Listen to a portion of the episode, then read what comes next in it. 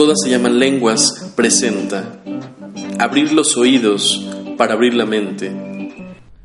昔々あるところにおじいさんとおばあさんが住んでいました。おじいさんは山へ芝刈りに、おばあさんは山へ洗濯に行きました。おばあさんが川でジャブジャブ洗濯をしていますと、川の上流から大きな桃がどんぶらこどんぶらこと流れてきます。あれまあ、うまそうな桃だこと。うちの桃ならこっち来い。よその桃ならあっち行け。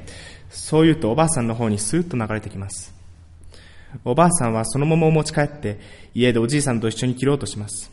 ばあさんや、えらい桃を見つけたな。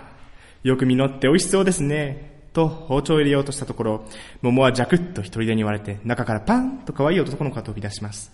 あんれまあ、なんちゅうことか。おじいさんのおばあさんはびっくりしますが、まあ神様からの授かりもんじゃろうと育てることにします。Acabas de escuchar japonés del oriente de Tokio.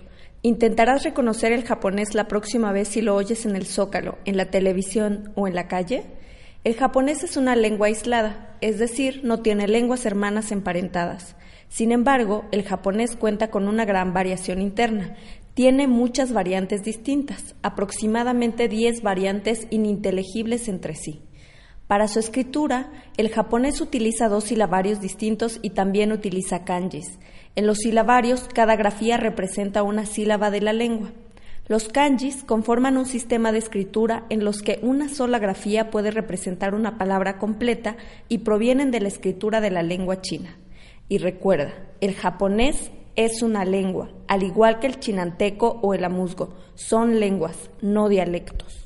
Visita www.todas-lenguas.mx. Porque la igualdad comienza desde el nombre, todas se llaman lenguas.